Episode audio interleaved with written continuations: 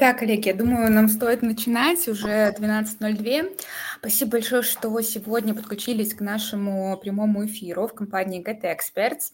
А, мы сегодня поговорим об общих трендах на HR-рынке, которые мы заметили в 2023 году и в начале 24-го. А, сегодня с нами я, Анастасия Кудряшова, консультант бэк-офисного направления в компании Get Experts. Я специализируюсь на подборе специалистов в HR и в legal направлениях. В основном это роли middle и топ а, персонала. И сегодня со мной будет моя коллега Алина Гаврилова. Передаю ей слово. Да, коллеги, добрый день. Меня зовут Алина Гаврилова. Я вместе с Настей работаю в нашей бэк практике около трех лет. Лидирую позиции в legal admin направлений и security. В основном а, это также позиции медлы, э, топ-уровня, где-то по определенным ролям я делаю и джунов. Угу. Будет здорово, если у нас сегодняшний эфир пройдет в формате диалога, максимально а, проактивного, поэтому если у вас будут возникать вопросы, пожалуйста, задавайте их а, напротив нашего последнего поста, который анонсировал этот эфир, и будем рады на них ответить, либо если это актуально будет под э, сегодняшними темами, либо уже в конце эфира. Поэтому давайте начнем.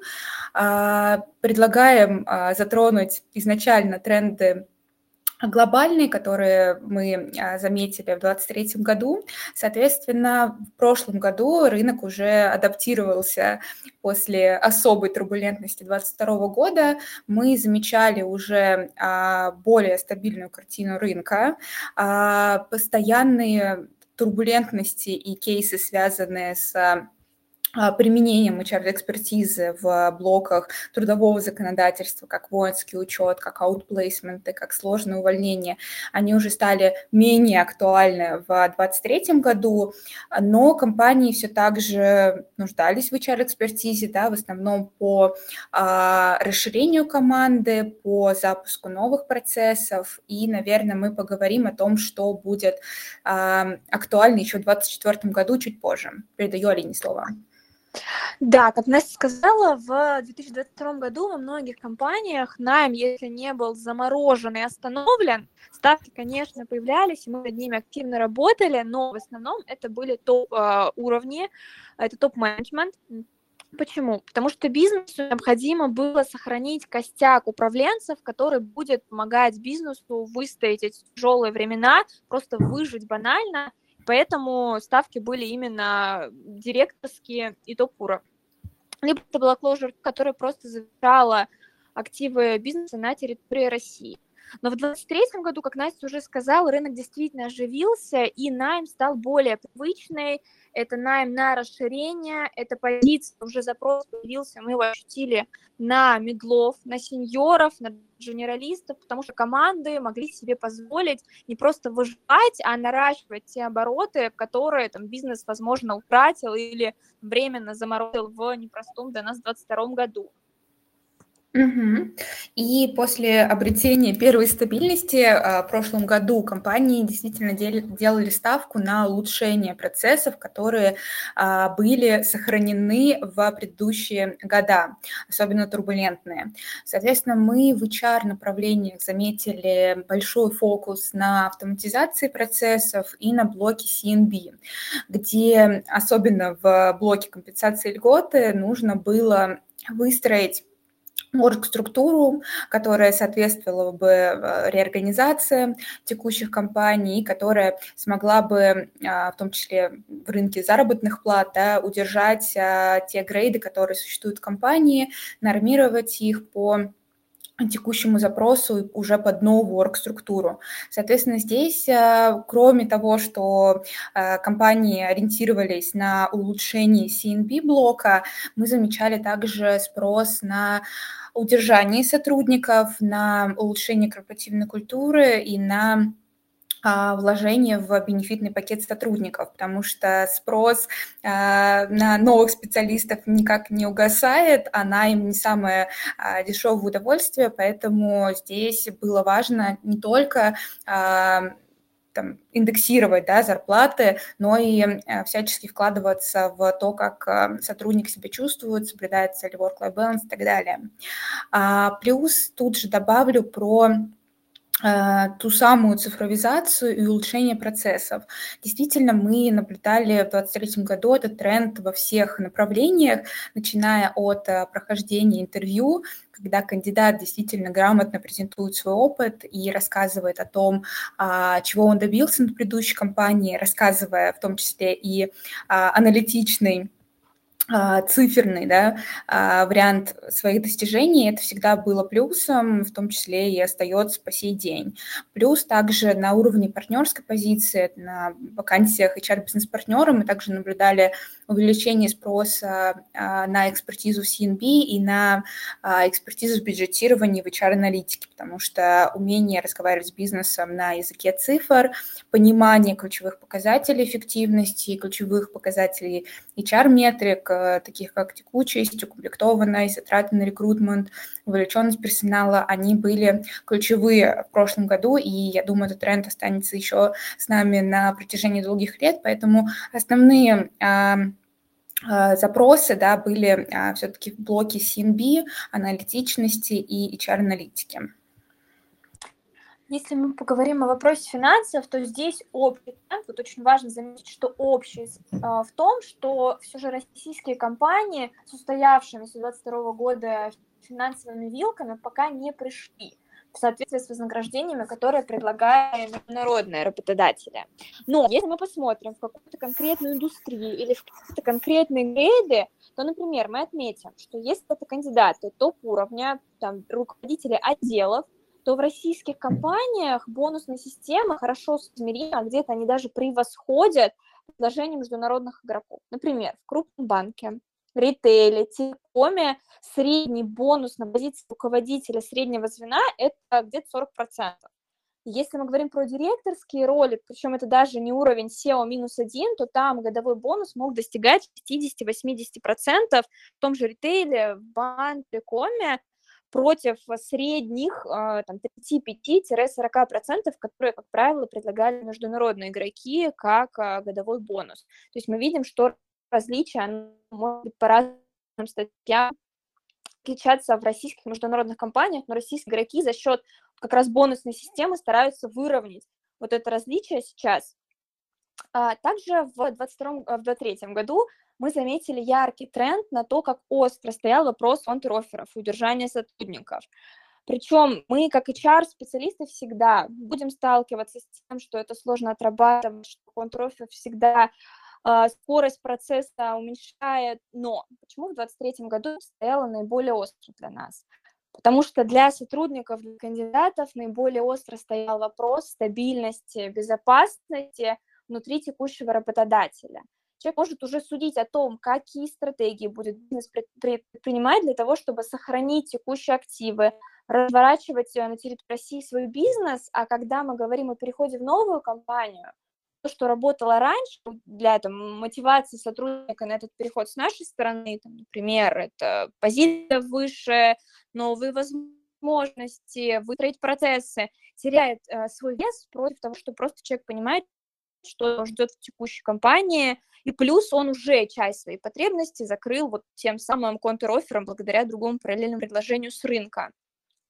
Плюс здесь важно сказать, что э, раньше, опять же, плюсом было получить что-то новое и закрыть потребность, э, закрыть э, тот факт, что человек какой-то, в какой-то стагнации, ему уже не интересно ничего, никаких вызовов его не ждет, то сейчас это скорее что никаких никаких трудностей его не ждет, и он э, сохраняет свое место в текущей компании.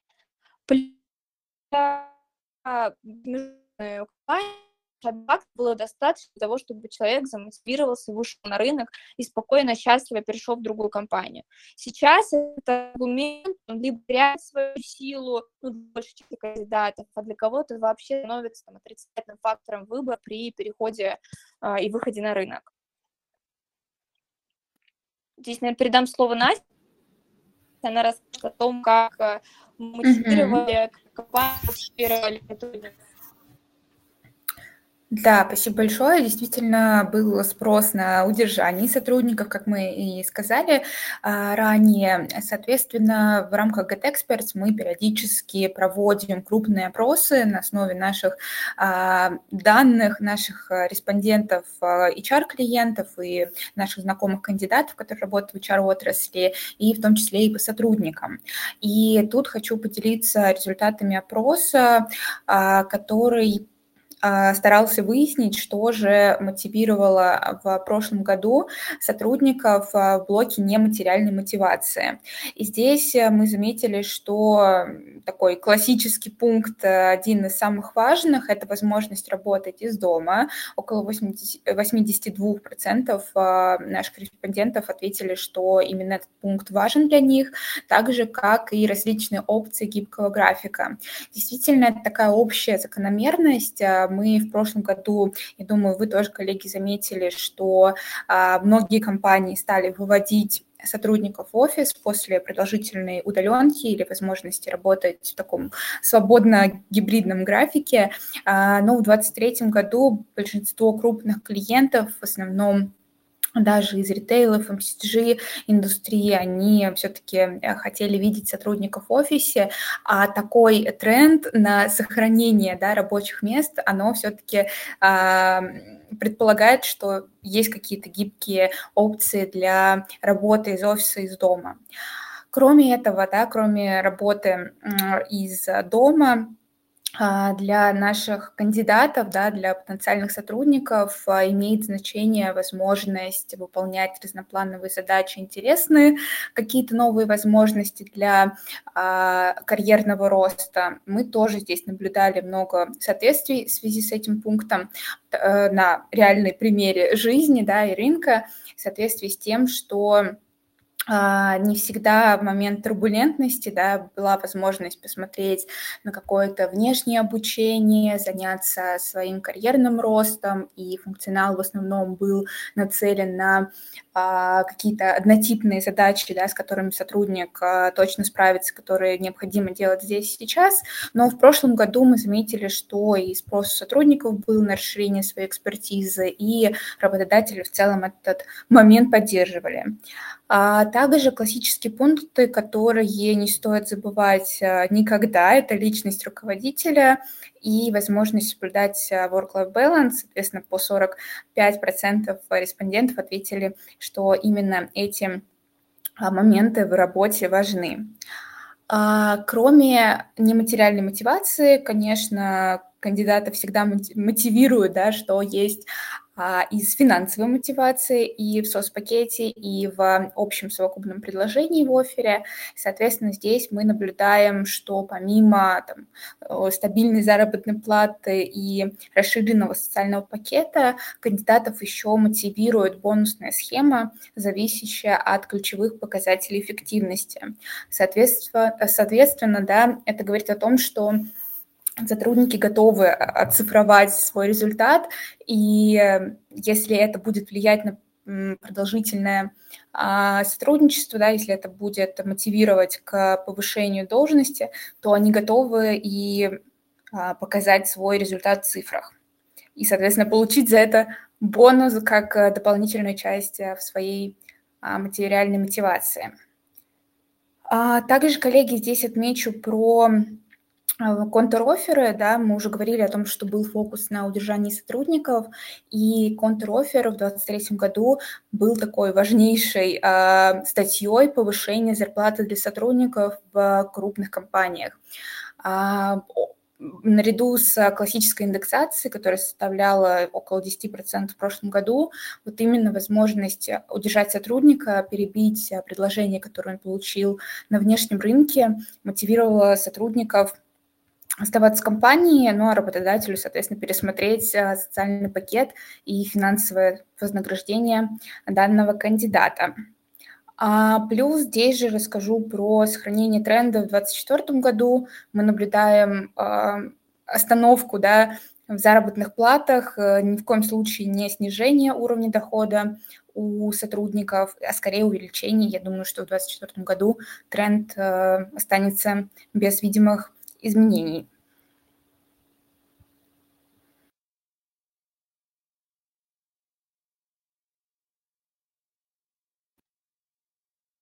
Так, коллеги, здесь слово.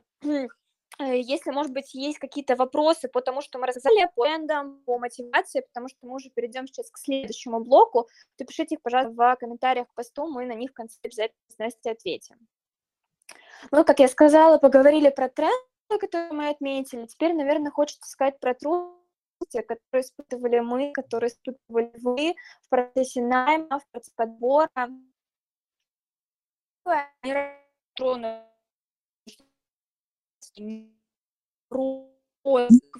на рекрутмент и происходили сокращения, причем глобальных, гигантских игроков, они все и в том числе это коснулось и могло коснуться команды, потому что такого подбора не резались косты. А, мы сейчас в 2020 году рынок знаем, загрузка на рекрутмент, на была стандартна, это могла а, сколько позиций, где-то с воронкой могли быть вопросы, потому что, как я сказала, рекрутмент очень вырос в 2023 году. Также с контроферами работать было не про, и это действительно было острой проблемой, страна приходилось справляться. Плюс для всех, для нас болезненным остается вопрос а, новых правил использования Хантера, цены, а, при том, что стандартные для нас раньше а, альтернативные источники, там банально линк, Facebook, а, теперь используются просто потому что так, коллеги поделились, что с связью проблемы. Вот буквально минутку, полминутки возьму паузу для того, чтобы это решить.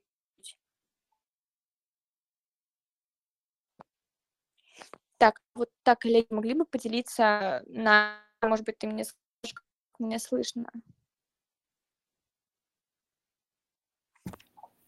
Да, и тебя хорошо слышно. Единственное, звук немножко пропадает периодически. Вот. Не знаю, коллеги, как вам. Если так будет продолжаться, дайте знать. Сейчас будет получше. Надеюсь, что лучше стало. Если нет, дайте знать. Как сказала про линк Facebook, теперь приходится придумывать после рождения всех ограничений, которые для того, чтобы процессы не вставали были в том же темпе, что и раньше. И как мы уже отметили, тема, в которой работодатель и сотрудник по-прежнему в 2023 году находятся по разные стороны баррикады, гибридный удаленный формат работы. Причем здесь хочется объяснить, почему так происходит.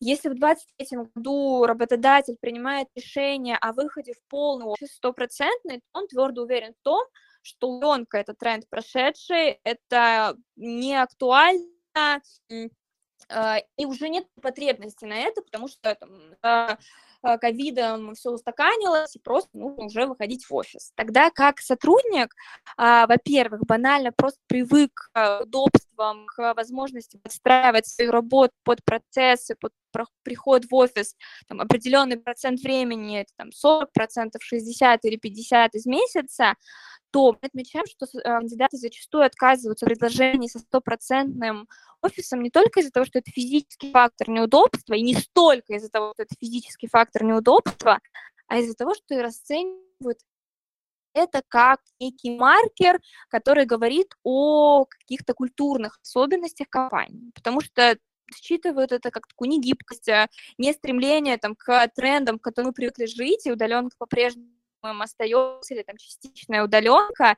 И здесь вот нам действительно было сложно отрабатывать такие выражения, потому что кандидаты отказывались там даже повышать там, финансовые ожидания, чтобы перекрыть вот этот момент а, отсутствия гибкости здесь, все равно мы сталкивались с такими отказами. Плюс даже если компании гибко подходить к трудоустройству даже из другой страны, все равно а, это было сложно с точки зрения чего законодательства, чтобы все было прозрачно. И это тоже вызывало трудности даже у супергибких компаний и игроков.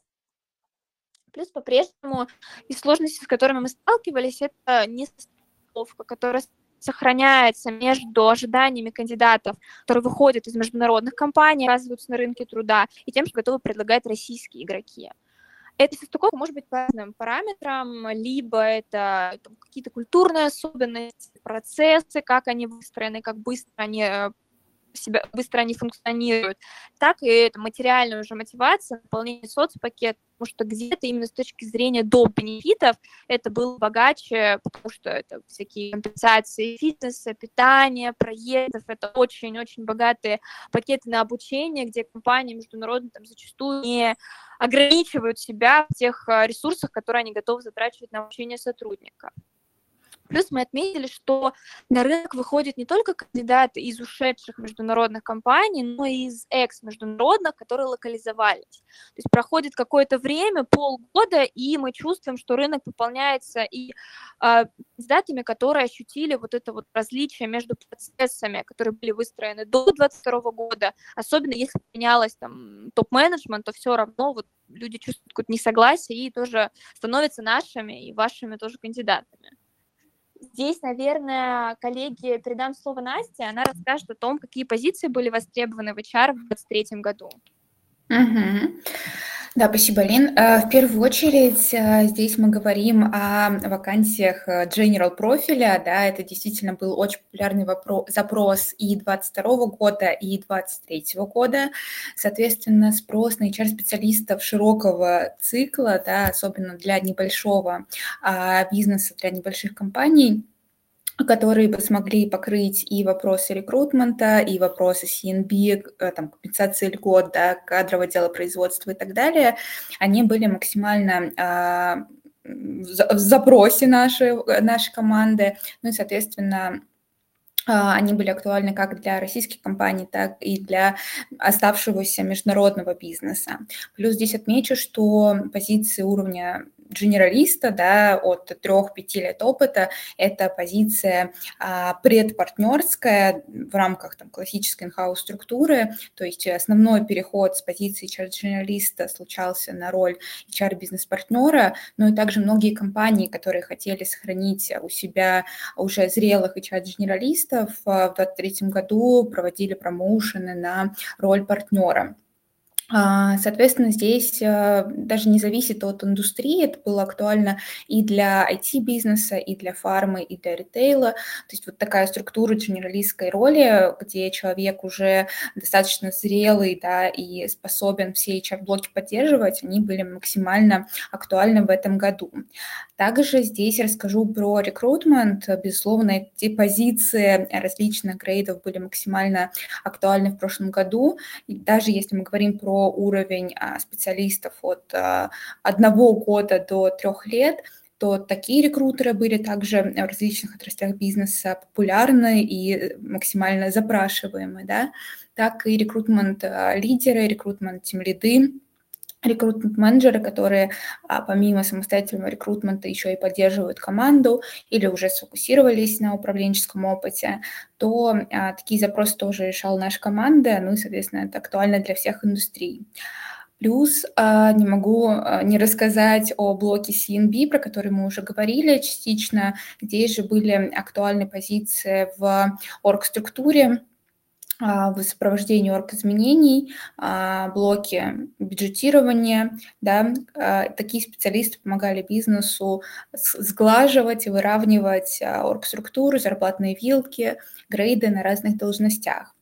И также расскажу про HR-тех позиции. Как мы уже сказали, диджитализация и автоматизация была после уже устоявшегося бизнеса была на взлете. Соответственно, позиции на стыке IT и HR а, направлений также были актуальны. Здесь мы говорим больше про позиции HR-аналитиков, которые а, использовали в работе а, в основном, да, IT-инфраструктуру, э, да, там различные программы типа Oracle, Power BI и так далее. Соответственно, вот такая хардовая экспертиза, помимо понимания а, софтовой части HR, таких ключевых метрик а, по текучести, по комплектованности, вот здесь это тоже было максимально актуально. И также расскажу про роль HR-директора. Безусловно, это первая роль в HR, и она всегда популярная, но здесь в зависимости от а, направлений бизнеса, да, если мы говорим про 22 а, год, то это были позиции на замену. А в 23 году позиции HRD также были в основном на замену текущих сотрудников и а, появлялись при расширении бизнеса, при их локализации. Вот здесь передам Алине слово. Коллеги, и у нас остался, наверное, наш последний пункт. А, мы поговорили про тренды, про то, как мы мотивируем сотрудников, с какими трудностями боремся и кого мы нанимали в 2023 году чаще всего. Теперь а, расскажу, расскажем о том, а, что, какие советы мы можем дать HR-специалистам, которые выходят на рынок, становятся HR-кандидатами, в том числе нашими кандидатами. Здесь предлагаю поделить и обсудить все блоки в процессе смены работы от советов по поиску новых компании, новой позиции до уже адаптации и вхождения глубокого процесса нового работодателя. Первое, что хочется сказать, это с умом относитесь к рынку, а, потому что сейчас, надо признать, рынок однородный, и он в большей степени принадлежит российским или экс-международным локализованным компаниям. Безусловно, остались э, международные игроки, но опять же, надо признать, их стало меньше, чем это, это было до 2022 года, когда большая доля рынка принадлежала международному бизнесу. Поэтому теперь важно реально оценивать свои приоритеты и здраво уже далее подходить к выбору стратегии по поиску. Если приоритет все еще сохраняется исключительно на международную экспертизу, то здесь стоит э, быть а, гибкими и с э, пониманием подходить к тому, какие предложения остаются на рынке у таких игроков, и принимать решение о том, а, где мы можем варьировать какие параметры. Например, это либо финансовое ожидание может быть, либо там объем бизнеса, грейд а, и предлагаемая позиция. И Б, очень важно здраво подходить и реально понимать все риски, которые э, могут нас коснуться при переходе в международную компанию. Причем мы активно устраивали таких кандидатов, и они действительно исключительно за международной экспертизой шли, понимая, что там компанию может коснуться там сокращения, уход с рынка, но все равно этот опыт международный был гораздо выше, чем эти риски. Человек, понимая их, прекрасно трудоустраивался, и мы его трудоустраивали в международные игроки. Либо можно рассмотреть вопрос э, переезда в офис э, желаемой компании, которая вам интересна в другой стране, и изучить вопрос релокации. Если же приоритет стоит на, на хард-скиллы, на какую-то экспертизу конкретную, которую вы хотите получить, там, больше команду и в целом получить управленческий опыт, какую-то новую функцию освоить, то здесь важно, опять же, оценивать рынок и идти, не боясь за этой экспертизы в рамках а, российской компании ее получать и там реализовывать карьерные возможности. Если мы говорим, опять же, о вопросе денег, то мы не рекомендуем давать конкретную цифру, озвучивать ее всем компаниям и всем позициям одинаковую. Почему? Потому что во-первых, в разных индустриях по-разному выглядит система компенсации. Это могут быть дополнительные бенефиты, такие как там, компенсация питания, компенсация проезда, фитнеса, который переводится в денежный эквивалент, и мы просто плюсуем к фиксуем, соответственно, растет, либо это бонусы. Важно понимать, как они устроены в конкретной компании, в конкретной индустрии, насколько они могут варьироваться и действительно плавать от года или от квартала, либо это реально фиксированная цифра, на которую мы можем учитывать и учитывать ее в собственном доходе, и уже под конкретный объем бизнеса вполне роли озвучивать нанимающему, тому рекрутеру эту вилку. Последнее, о чем хочется сказать мне, это, наверное, уже про этап прохождения интервью, когда вы до, дошли до этого этапа, выбрали интересную позицию, интересную компанию, то а, мы неоднократно здесь отмечали, что в HR огромный спрос на цифровизацию и аналитику. Поэтому при самопрезентации очень важно постараться свои достижения, свои функции оцифровать, то есть представить показатели закрытия, индекс вовлеченности, оценку эффективности, различные метрики, которые вам удалось внедрить уже в процессе самопрезентации там, понимающему или рекрутеру. Почему это важно? Потому что таким образом что вы способны говорить на языке цифр, на языке результата, а не процесса, это всегда отдельно общий бизнеса. И это, безусловно, выводит вас среди других кандидатов, потому что мы прекрасно понимаем, что в HR не все, и не, не всегда это просто перевести на цифры, если вы можете, способны говорить там, на языке бюджета, его сохранения, так, чтобы бизнес был доволен, и сотрудники счастливы, это, безусловно, это большой шанс на успех и успешное прохождение всех дальнейших этапов. Здесь, наверное, передам слово Насте, она расскажет дальнейшие mm-hmm. этапы. Да, после того, как, коллеги, вы э, отлично прошли интервью у потенциального руководителя и уже вышли в новую компанию, безусловно, придет период такого культурного шока, большого стресса, и этот период называется испытательным сроком, он а, никогда не проходит сам по себе идеально легко, просто будьте готовы к этому. И на самом деле хочу здесь подсветить то, что у нас большое количество кандидатов да, выходили а, в новые компании, и всегда ожидания в той или иной степени не соответствовали с изначальными, а, с, изначальными ожиданиями. Да? Реальность не всегда поддерживает наши а, самые позитивные чаяния и надежды, но на самом деле в рамках там, рынка работодателей это абсолютно нормально мы здесь советуем вспомнить о том, почему вы вышли в эту компанию. А, очень надеемся, что каждый карьерный переход вы абсолютно прогнозируете да, для себя и здраво подходите к оценке риска. Как Алина уже сказала, да, а, оцениваете еще на входе для чего вам то или иное собеседование, для чего вам выход в ту или иную компанию. Если это карьерный рост, и вы понимаете, что а, там, сама компания не совсем подходит вам по духу, по скорости, по динамике, по процессам, но тем не менее позиция, на которую вы перешли, это то ключевое, зачем вы переходили в новую компанию, например, управленческая позиция или позиция, которая подразумевает э, опыт да, в новой отрасли для вас, э, получение новых навыков, то я думаю, что вот эти моменты, э, на которые э, можно закрыть глаза, не будут для вас такими страшными. Но в любом случае первое время, адаптационный период, он в любом случае будет проходить, и, пожалуйста, не делайте поспешных выводов, не э, делайте выводы в первую неделю или во вторую неделю испытательного периода.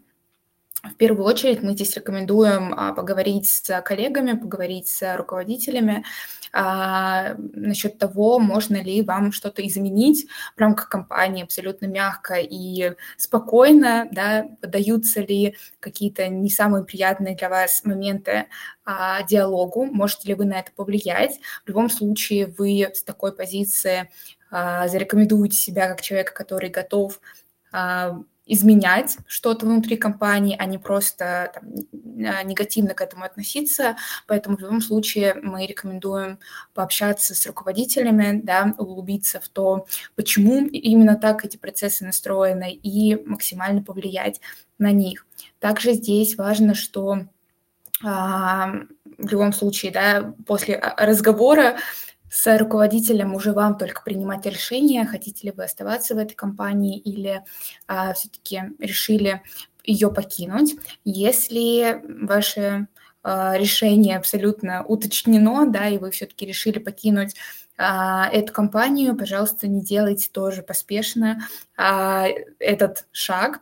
В любом случае стоит посмотреть на рынок и перейти в следующее место наиболее э, спрогнозируемо, да. Соответственно, если вы уже один раз перешли в новую компанию и, так сказать, порвали свое резюме на 3-4 месяца, имеет смысл к следующему карьерному шагу э, перейти с еще большей аналитикой, да, чтобы уже таких э, переходов не случалось. Это абсолютно нормально для текущего рынка, для турбулентного рынка, и действительно все переходы не всегда удачно случаются, но в любом случае в первую очередь думайте о том, что э, вы в любом случае справитесь с этими изменениями, вы сможете их выдержать, в любом случае э, вы сможете хорошо э, показать и рассказать работодателям о своей экспертизе, даже несмотря на то, что там изначально компания вам не совсем нравилась. А, вот. И, наверное, если случилась а, история с переходом в никуда, да, тоже а, популярный запрос от наших кандидатов, в том числе и на карьерное консультирование, как объяснять то, что вы покинули компанию и не нашли предложение и у вас был какой-то карьерный перерыв, который даже не связан с а, личными вопросами, а вот просто вы взяли тайм-аут, то тоже, на самом деле, это абсолютно нормальная история. Не вините себя за то, что вы ушли в никуда, и за то, что был какой-то карьерный переход а, без работы, да, то есть вы а, сделали паузу в трудовой своей жизни, объясняйте это тем, что ну, на самом деле абсолютно откровенно, что вы там устали и хотели немножечко поднабраться сил после а, сложного, интенсивного опыта в предыдущей компании, что действительно сейчас рынок не всегда предлагает актуальные позиции максимально быстро, и время поиска тоже увеличилось, поэтому не смущайтесь и а, главное, грамотно донесите это до следующего работодателя. А, вот, наверное, это то, коллеги, что мы хотели донести вам сегодня. Есть ли у вас вопросы? Я вижу, что были вопросы в чате. Наверное, Алине дам слово, и мы вместе на них ответим. Хорошо? Да, коллеги, я здесь еще поделюсь по поводу последнего момента, о котором сказала Настя, когда мы с вами принимаем решение куда, или у нас появляется карьерный перерыв, то советы мы еще даем кандидатам, и то, с чем сами сталкиваемся, ни в коем случае не уходить в оправдание в процессе интервью. То есть, когда мы чувствуем, что человек а, вот как-то не уверен, насколько разумно было сделать этот перерыв, возможно, он уже столкнулся с каким-то осуждением на рынке труда другой компании, теперь всегда да, объясняя свой карьерный трек, он уходит в здание. Вот здесь ни в коем случае не стоит а, показывать, что вы чувствуете здесь какую-то слабость, просто четко и по фактам рассказать, почему это произошло, и просто уже позволить конкретному работодателю принять решение, окей это для него или нет. Плюс, а, ну, иногда кандидаты непониманием относятся, почему HR, почему рекрутер это спрашивает, зачем нанимающий это спрашивает, вот даже могут какой-то негатив. Это абсолютно нормально, это рекрутер узнает, там, с чем был связан перерыв, это не желание там задеть за живое или там а, вытянуть какую-то конфиденциальную личную из вас информацию, это просто желание понять, с чем он был связан, и все. Если мы говорим, перейдем к вопросам, а, первый вопрос, который был в чате, это вопрос про актуальность английского языка, причем как в международных компаниях, так и в российских. Здесь совершенно точно на всех позициях бэк-офисе, которые мы ведем, я бы ответила, что он актуален и точно требует там, улучшения. Почему? Потому что даже в российских компаниях, если мы говорим про такой крупный бизнес известный, то, во-первых, есть всегда какие-то международные проекты, это двуязычные контракты, документация, поэтому и вот. Плюс мы нанимаем сотрудников, которые там, например, должны знать английский язык, нам нужно его проверять банально, поэтому, безусловно, вот сейчас, там, если это связано, например, с уходом международных кругов из России нет. Английский важен, важен, опять же, для процессов и внутри российских гигантов, и даже не гигантов. Второй вопрос был в чате, в чем разница прохождения собеседований в российских международных компаниях, а, если она вообще... А, это зависит от а, индустрии, возможно, есть всегда это состоит из э, хардов и из софтов, и конкретная компания уже под свой профиль а, проводит собес, поэтому здесь какой-то большой разницы, ну, там, я бы не сказала, что она есть, возможно, а, в прогрессивности компании, от культуре, которую, которую она преследует, поэтому вот здесь, наверное, я бы сказала, что она небольшая. Единственное, в чем может быть различие, в международной компании как раз там этапы собеседования с экспатами, с глобалами на языке. Ну и вот возвращаясь к первому вопросу, это тоже нужно, насколько вы готовы эти этапы проходить. Вот Настя, может быть, здесь по второму вопросу делится, может быть, у нее другое мнение.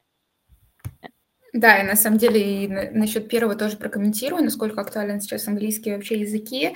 Но на самом деле зависит от позиции. Да? Даже в HR есть направления, в которых классический английский язык а, не требуется. Есть большой пласт кандидатов, которые без английского живут и вполне себе нормально продолжают работу. Например, это может быть, это может казаться административных позиций, либо позиций, связанных с документооборотом и так далее. То есть здесь английский язык – это скорее привилегия, которая направлена на все-таки международную экспертизу. Если вы хотите релацироваться, если вы рассматриваете карьерный переход все-таки в международную или экс-международную компанию, то английский язык будет плюсом. Э, я считаю, если у вас есть базовый а, английский язык, если он на среднем уровне желательно, да, то, конечно, его лучше всего сохранять, даже если он у вас в работе не сильно используется, то неизвестно, что там в следующих карьерных шагах вы захотите сделать, и наличие английского языка всегда будет плюсом. Но если вы никогда не использовали английский язык, и вот сейчас а, там хотите применить его где-то, то уже зависит от вас. Не знаю, насколько целесообразно будет, а, ну, прямо вот сейчас с нуля его учить. Насчет второго вопроса, я согласна с Алиной, международное а, прохождение, да, прохождение интервью международных компаний здесь скорее отличается скоростью процессов, потому что классические международные наши клиенты и игроки а, проводят несколько этапов собеседования. Вот как раз эти этапы с глобальными а, коллегами, они накладывают 2-3 этапа дополнительных, обычно в российских компаниях, если это не совсем крупный бизнес, то там двух-трех этапов всего достаточно, а в международных компаниях с глобальной структурой большой это может быть и 5, и 6 этапов и больше. Поэтому здесь вот так. А, давайте посмотрим, есть ли у нас еще вопросы. Может быть, кто-то сейчас надумал что-то еще написать. Этот вариант еще доступен под предыдущим постом. Угу. Да, коллеги, наверное, если нет вопросов, то мы в любом случае на связи. А, если вопросы возникнут, то оставляйте их а, под постом. А, ну и, соответственно, мы здесь будем рады с вами оставаться на связи, если какие-то дополнительные моменты компании Get Experts да, будут возникать, то э, наши контакты, я думаю, будут э, тоже в посте, поэтому спасибо большое, что сегодня провели с нами этот день, этот час, было очень приятно пообщаться, и тогда до следующих встреч.